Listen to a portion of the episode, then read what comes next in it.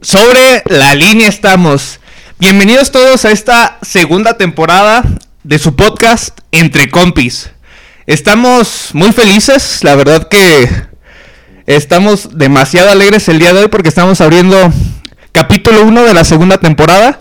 Tenemos hoy invitadazo especial, invitado de lujo, Pablo Rafael. ¿Cómo estás, Pablo? Qué gusto tenerte el día de hoy aquí con nosotros, entre compis. Muchas gracias, compi, por invitarme y el gusto es mío. Ojalá que valga la pena eh, esta charla y que se ponga chingón. Yo creo que sí, yo creo que sí va a valer mucho la pena. Viri, ¿cómo estás? Hola, De hola. regreso aquí en la segunda temporada. Ya estaba desaparecida un ratito, pero aquí estoy, me siento muy bien, feliz también de estar aquí con ustedes este nuevo año y pues tener también aquí a nuestro invitado de honor. Excelente, compa, ¿cómo están?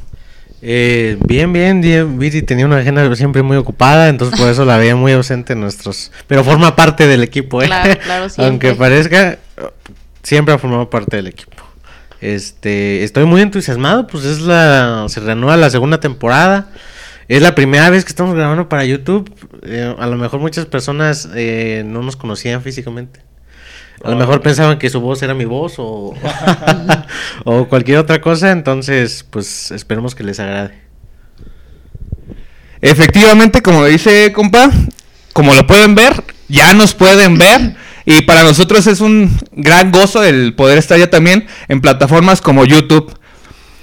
Pues para empezar esto, eh, muchas veces nosotros de niños tenemos la ilusión de ser bomberos, de ser astronautas, muchos de ser futbolistas, futbolistas del Atlético Morelia, ¿no? ¿Cómo no? Este, pero pues no sé, eh, debe de existir algún niño que muy probablemente de pequeño tenía esa ilusión de ser filósofo. Tal vez, no, no lo sé. Nuestro invitado de lujo, él, él decidió tomar ese camino, el camino de la filosofía. Este, Pablito, cuéntanos, ¿de niño realmente tenías ese interés? ¿Fue algo que adquiriste en tu camino? ¿Qué pasó, Pablito? ¿Qué, qué te hizo tomar ese, ese camino?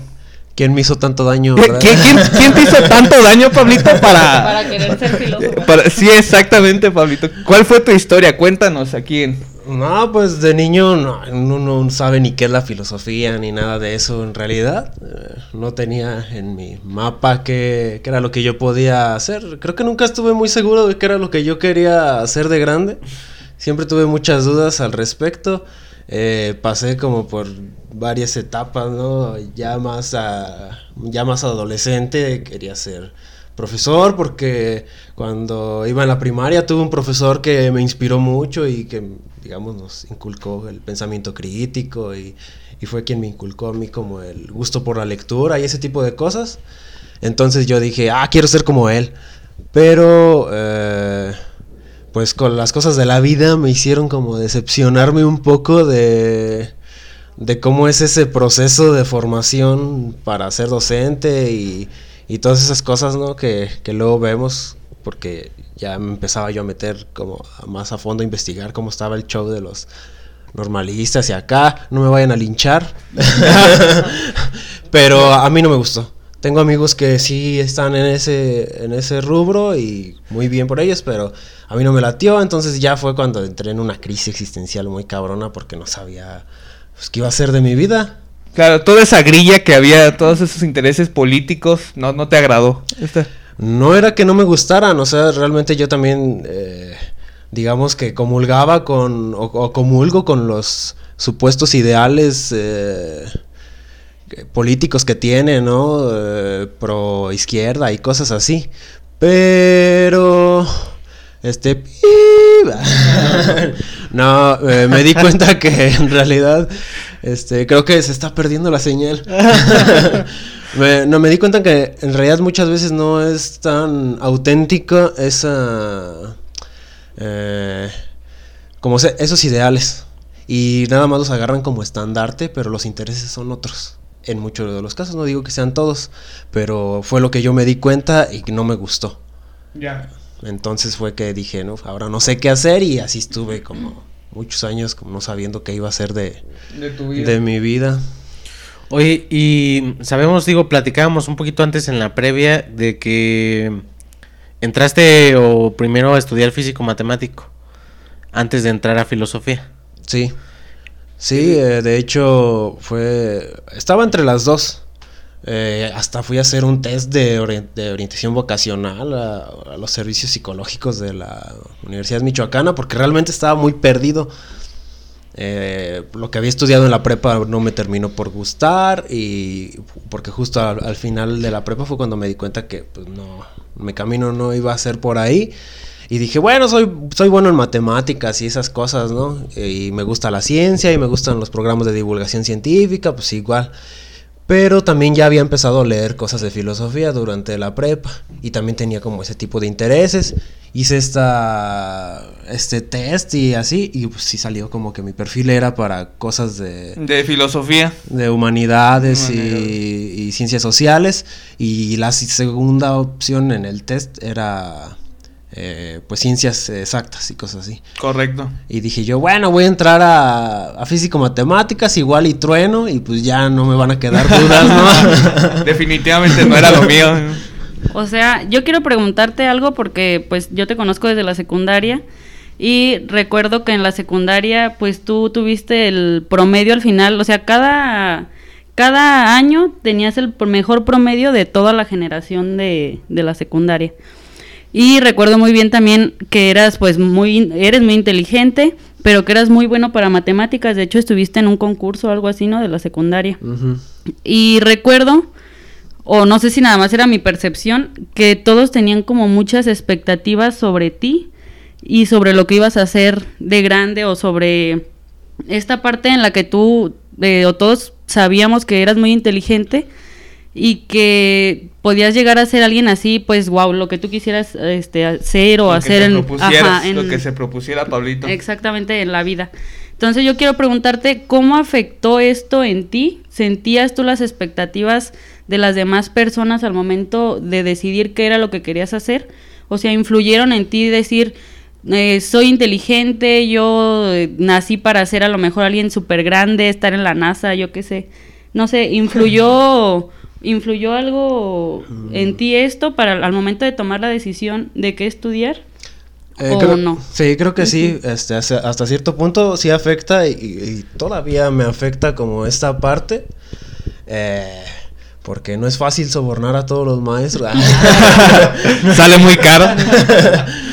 no, eh, en realidad sí sentía como esa expectativa y en su momento eso me motivaba y me hacía sentir bien, pues te subía el ego y acá, ¿no?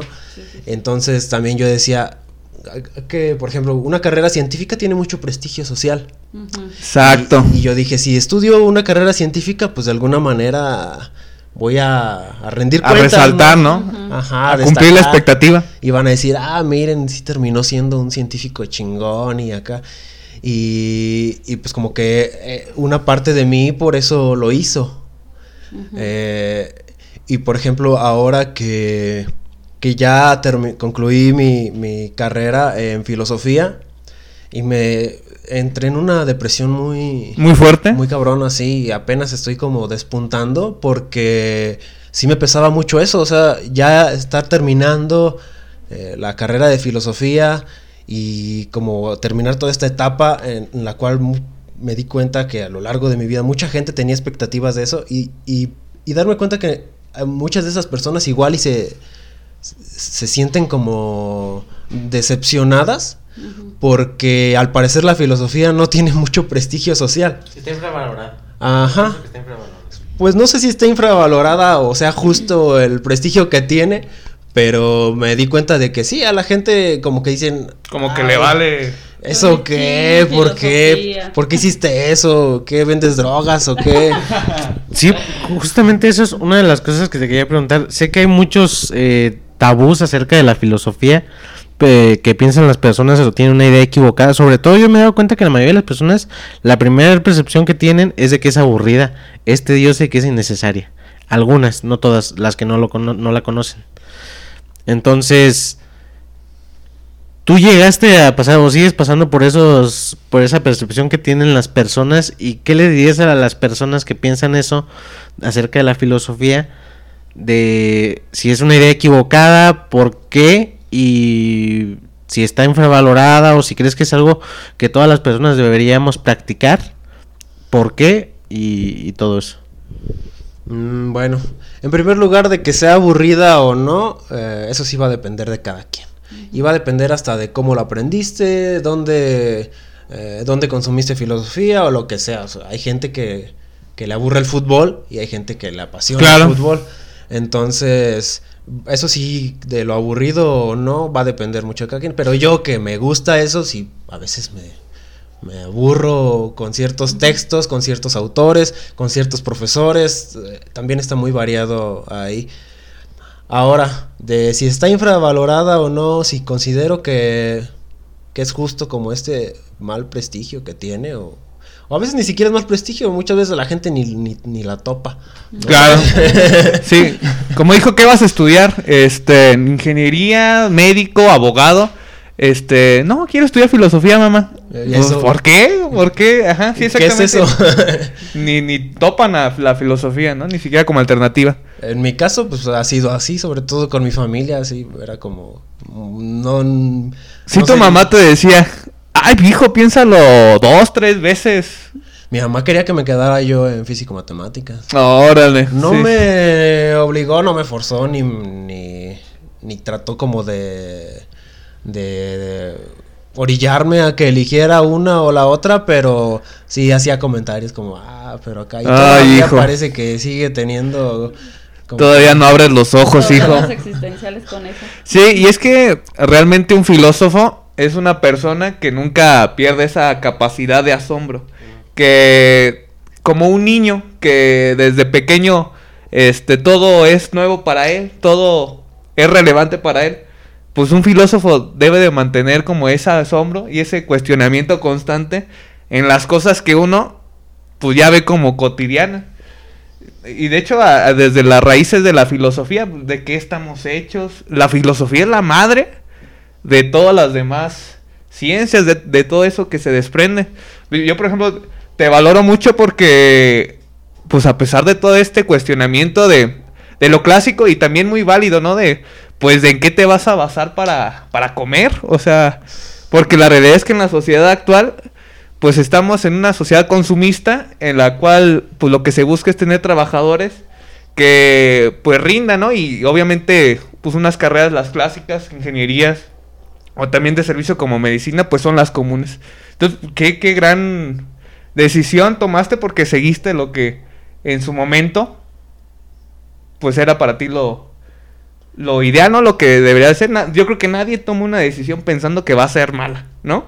O sea, yo creo que Pablito no, no, no ingresaste. No, es que yo le quiero llevar la contraria a mi mamá o a mi. No, para nada. Hay, hay los casos. Hay, hay los casos, hay los casos, ¿no? Sí, sí, sí llega a haber los casos. Pero por ejemplo, él yo creo que tenía. tie- tienes un interés. Este, pues en eso, ¿no?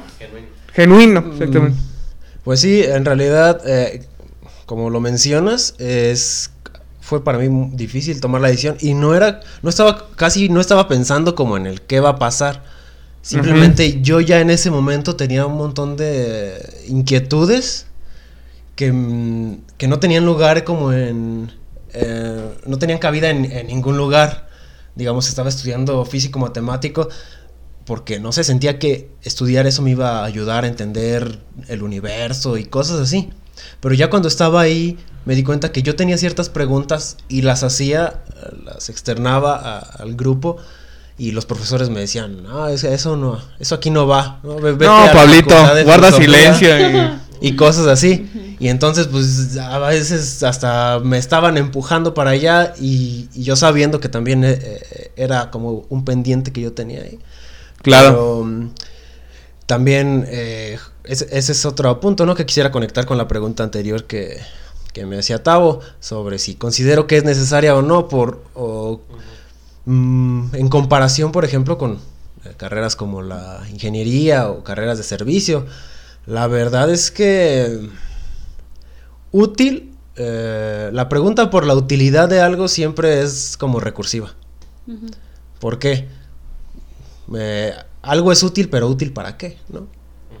Y eso te va a llevar a preguntar, ¿y eso para qué? ¿Y eso para qué? Digamos, una carrera en ingeniería sí es útil, ¿para qué? Para, no sé, fabricar artefactos. Sí, cosas de manufactura, ¿no? ¿Y eso para qué lo quieres? Para venderlas.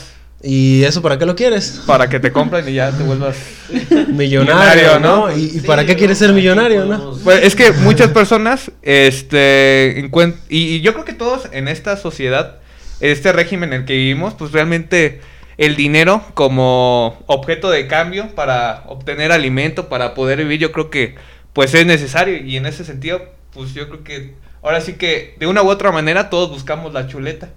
Sí, y, y nece- y la necesitamos, o sea, no es algo que, que... Y los filósofos, pues también somos... Sí, ta- también tienen eso, ¿no? Comemos y también Claro. nos, nos Sí, gusta no, no, no. gastar y salir y divertirnos. Y, o sea, somos seres humanos de carne y hueso como cualquier otra persona. Exacto. Simplemente tenemos, nos dedicamos profesionalmente a otra cosa. Ajá. Pero Sí, sí, sí, no claro. tam- tampoco somos seres astrales ni estamos acá en... En otra dimensión. En el top Pero, Uranus. pero precisamente en esta parte del conseguir la chuleta, por así referirte a pues a tener dinero, ¿no? Porque es la realidad y que es por lo que principalmente se cuestiona cuando, sobre todo, decides tomar una carrera de humanidades, pues es, eh, yo creo que te has encontrado con una dificultad grande de decir, bueno, pues sí, estudié esto y, y ahora, o sea, finalmente tengo que comer, finalmente tengo que tener un techo o una aspiración de tener cosas materiales.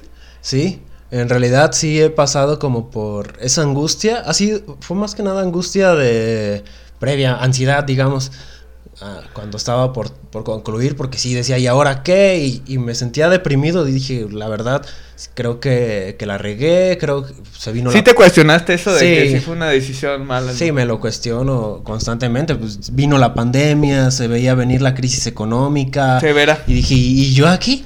Este, leyendo sobre el, el ser y el design y esas cosas. eh, ¿Eso qué? A- a qué- no, no, no me va a sacar de, pues, de la miseria, ¿no? De la pobreza. Y, y pues también el hecho de tener todas esas- estas expectativas de las personas, de decir, igual y yo hubiera podido triunfar eh, en otro rubro en el cual sea más reconocible y remunerado.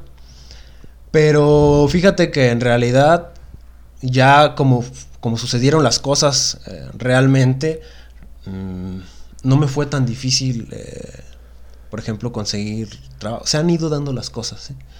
Eh, Ya, esto es nada más como experiencia personal.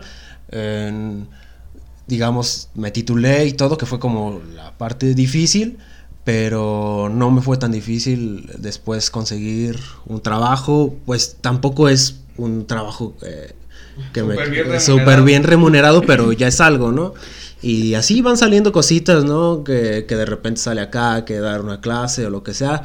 Y la verdad es que también, mm, pues no sé si por mi formación o por mi pobreza heredada, no tengo tampoco como la aspiración o la necesidad de, de grandes lujos. Entonces creo que algo modesto para vivir me es suficiente.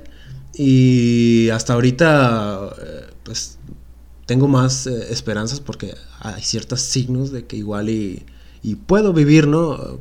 Digamos, Bien. no, no hacerme millonario, pero vivir bien de lo que me gusta. Claro, que es En- lo más importante. Entonces, Pablito, sé que eres asistente de investigación en la Universidad Michoacana de San Nicolás de Hidalgo. Algo así. Eh, ajá. eh, bueno, quería, quiero que me platiques, pues, qué onda con eso, ¿no? ¿Qué, ¿Qué se hace ahí? ¿Qué es lo que tú haces como filósofo? ¿Cómo es la vida de un filósofo? O sea, día a día. ¿Qué, qué haces en tu trabajo? ¿De qué se trata? No sé, que nos pudieras platicar un poquito de eso. Ok, pues eh, no me gusta, tam- o sea, realmente no lo había eh, comentado antes, pero no me gusta como referirme a mí eh, o así a las personas que estudiamos filosofía como filósofos como tal, ¿no? Digamos, eh, más bien sí somos como profesionales, ¿no? En la filosofía, tenemos nuestra profesión en la filosofía, a lo mucho llegamos a ser profesores de filosofía o lo que sea. Filósofos, filósofos, creo que ese sí ya es un título que se... Que se gana. No. Prefiero dejárselo así como a... Aristóteles, Aristóteles, Platón, Nietzsche, grandes. sí, ya que son Sí. referentes y que, que sí eh, trascendieron a ese plano, ¿no? Pero ¿cómo, cómo es la vida de un profesional en filosofía? Eh, en el rubro en el cual yo me muevo y me quiero mover, que es como el ámbito académico, que en realidad es el más fácil, en el cual te puedes insertar. eh, pues digamos, mi trabajo ahorita es como formativo todavía, ¿sí? Sí es un trabajo y lo que sea, pero también es formativo, no es todavía, estoy como ejerciendo como tal ya el- la, la La- pro- la la profesión al 100, porque precisamente soy como asistente y la función de, de ese trabajo es como ir aprendiendo, ¿no? Así, eh, de la mano de los investigadores, ya lo- los doctores, los doctores que están trabajando en, en el, en el instituto y en la universidad, ayudarles en sus quehaceres y ver más o menos cómo se, cómo se mueve la cosa ahí, cómo se mueven los hilos. eh, y, y pues lo que yo podría decir de cómo viven ellos, pues es medio sesgado también, ¿no? Pero digamos, lo que yo hago es estar ahí eh, apoyando en los coloquios, en las conferencias, eh, revisiones de textos, estar leyendo algunas cosas, estar haciendo este, a veces cosas admin- administrativas. Este, igual y si de repente se ocupa, pues, también echa la mano dando alguna clase, preparando alguna, algunas cosas de, de los investigadores, porque los, lo que hacen los investigadores en el ámbito de las universidades públicas, que es como el ideal, ¿no? Tienen que cumplir tres funciones para tener este como unos apoyos o, o becas que es realmente de, de donde viven, que son el apoyo del Sistema Nacional de Investigadores, eh, que de alguna manera tiene ciertos rangos eh, para, para que te den ese apoyo económico como investigador en cualquier ciencia, en cualquier ámbito de la investigación y, y de hecho los apoyos son más o menos los mismos. Tienes que cumplir uno con horas de docencia, con funciones administrativas en el instituto o facultad en la cual trabajes y aparte hacer investigación. Eh, y pues ya ahí los investigadores tienen que estar como jugando uh, con sus tiempos para, para hacer todo eso. Y la investigación la tienen que eh, reportar al, pues al CONACIT. Eh, ¿Cuál es el, el objetivo de la investigación? El objetivo principal de la investigación en ese caso. Esa es una pregunta interesante porque eh, en realidad Porque no sé. Sí, no, no se sabe.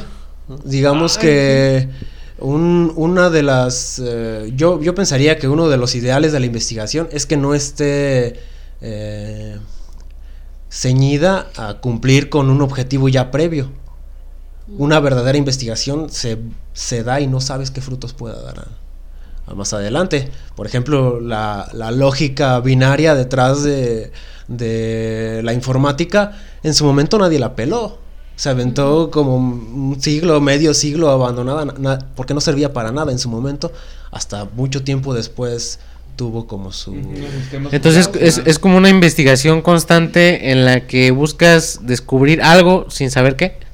Pues digamos que cada investigador, y eso es otra cosa que tiene la filosofía, que es como bien campechaneado ahí, este, no es como que la filosofía sea una, haya un camino para hacer filosofía y haya un método y, haya una forma de hacer filosofía. En realidad hay muchas filosofías, hay muchos tipos de, de filósofos o profesio- profesionales de la filosofía, hay muchas maneras de hacer filosofía y se buscan distintas... eh, objetivos, se utilizan distintos métodos, etcétera. Entonces, eh, ¿cuál, ¿cuál es como el objetivo de hacer la investigación? Pues, básicamente a veces nada más como... Hay quien dice que son como placer intelectual, diría un maestro, son chaquetas mentales, pero eh, no se sabe qué, qué se pueda, qué frutos pueda dar, y menos con la filosofía. A veces con las ciencias exactas, con las ingenierías, algo en concreto. por ejemplo, las investigaciones Tratas de probar una teoría o algo así. Ajá. Las investigaciones en ingeniería sí están muy ya, eh, que- porque conozco gente que hace investigación en ingeniería. Sí tienes como un objetivo, claro, no sé, qué va a hacer, diseñar un problema. un artefacto que haga sustentable esto, diseñar un combustible, etcétera, etcétera, para cumplir ciertos tipos. Pero en filosofía no, no se sabe y muchas veces los frutos eh, reales de ciertas teorías se dan siglos después.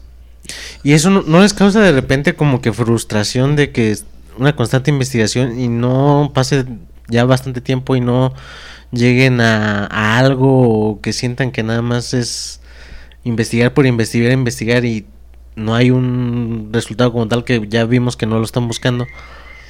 Sí, en realidad sí es, es como una angustia y, y, pues la filosofía siempre ha estado en crisis, ¿no? O sea, a Sócrates lo, lo, Lo- lo sí, lo mataron, mataron, ¿no? sí. Este, porque para la gente de su... La Sí. gente de su Pensaban que estaba loco. Se le hacía que era una inutilidad, una tontería que pervertía a los jóvenes y no Sí, claro. qué otras cosas eran de las que los acusaban y más o menos los mismos este, prejuicios acerca de la filosofía se repiten. Pero han pasado 2500 años y seguimos hablando de él. Quizá Claro. él no tenía eso en mente, pero de alguna manera lo que hizo, o, o lo que se le atribuye que hizo, ¿no? Porque hasta a veces la pregunta si, Eh, si realmente Sócrates Existió. existió o no. Sí, es, es lo que, es lo que iba a comentar, porque realmente hay una hipótesis, este, pues como Jesucristo, ¿no? O sea, realmente todo lo que hay escrito en la Biblia que él dijo, pues él no lo escribió. Exacto. O sea, muchos, o yo he escuchado en varias versiones que piensan que a lo mejor fue Platón el que Se inventó el, se- el personaje de Sócrates. No sé, ¿tú qué La- opinión puedes dar acerca de eso? La teoría más aceptada es que sí. Que sí existió. Sócrates porque hay distintos autores, distintos textos que hablan de Sócrates y en tonos diferentes, ¿no? Ah, Hay ok. este quien quien se burla de él o quien tiene una visión distinta de la de Platón, pero la de Platón fue como la, la que se impuso y la que to- todo el mundo conoce. Pero el mismo Platón a lo largo del, del desarrollo, por lo que los exégetas han atribuido o han estudiado acerca de cómo están sus textos, en, en a, lo, a lo largo de sus libros va cambiando incluso la, La narrativa. el- ajá, cómo él está plasmando a Sócrates. Se habla de que sus textos tempranos él tenía muy idealizado a Sócrates, Sócrates Ya. era lo máximo y ya Su en sus textos maduros ya empieza como a refutarlo y, y ya no queda como tan bien parado Sócrates en los diálogos, aunque siga siendo el protagonista de los diálogos. Eso habla de que un indica que pues sí Sócrates eh, sí, Sí existió. existió y que el mismo Platón en una etapa de su vida ya eh, lo Fue más lo- cuestionado hacia la figura del realizar. maestro. La diferencia, digamos, de Sócrates y Jesucristo, pues es que Sócrates no pretendió ni sus discípulos Claro. pretendieron alzarlo como un dios irrefutable, incuestionable, sino al contrario, se- lo que él originó fue este diálogo y esta discusión que al, al final este, hizo que sus propios discípulos fueran críticos con, con lo que él dijo. su frase célebre de yo solo sé que no sé nada, ¿no? O sea, Dime si la encuentras en los libros. Yo no la he encontrado. ¿tú no la has encontrado? no. Yo, yo sí en libros he visto. No, pero, pero o sea los que él, diálogos de Platón donde que él- que él- dijo y, y Sócrates entonces tú, exclamó. entonces tú crees que, es- que, que esa esa frase, o sea, realmente nunca ¿Pudo ser inventado? pudo ser este por generaciones que quizás traspasó, pero realmente pues no se tiene. No me quiero aventar porque no soy especialista y esto va, a quedar registro.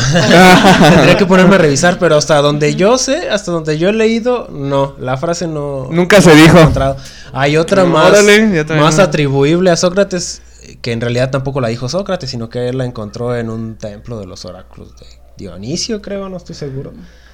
O de Delfos. Delfos. El de Conócete a ti mismo. Este, entonces, esa sí es como realmente eh, incluso la máxima que, que Sócrates seguía. Ya, conócete a ti mismo. Muy bien. Pues. creo que- Compis, eh, esta fue la primera parte de este primer capítulo con Pablo Rafael. Te reiteramos el agradecimiento, Pablito. Gracias porque tuviste el tiempo para acompañarnos al día de. Como ya lo hemos dicho, ¿qué es más valioso que el tiempo que no puedes recuperar otra vez? Pues nada más. Entonces, gracias porque nos estás obsequiando tu valioso tiempo. Este, no se pierdan la segunda parte de este interesantísimo capítulo con nuestro invitado especial, Pablo Rafael. Continúa, síganos en nuestras redes, YouTube, Facebook, Instagram, Entre Compis, tu podcast. Muchas gracias. Saludos. Sale, gracias. Pum. ¿Ya dejaste de.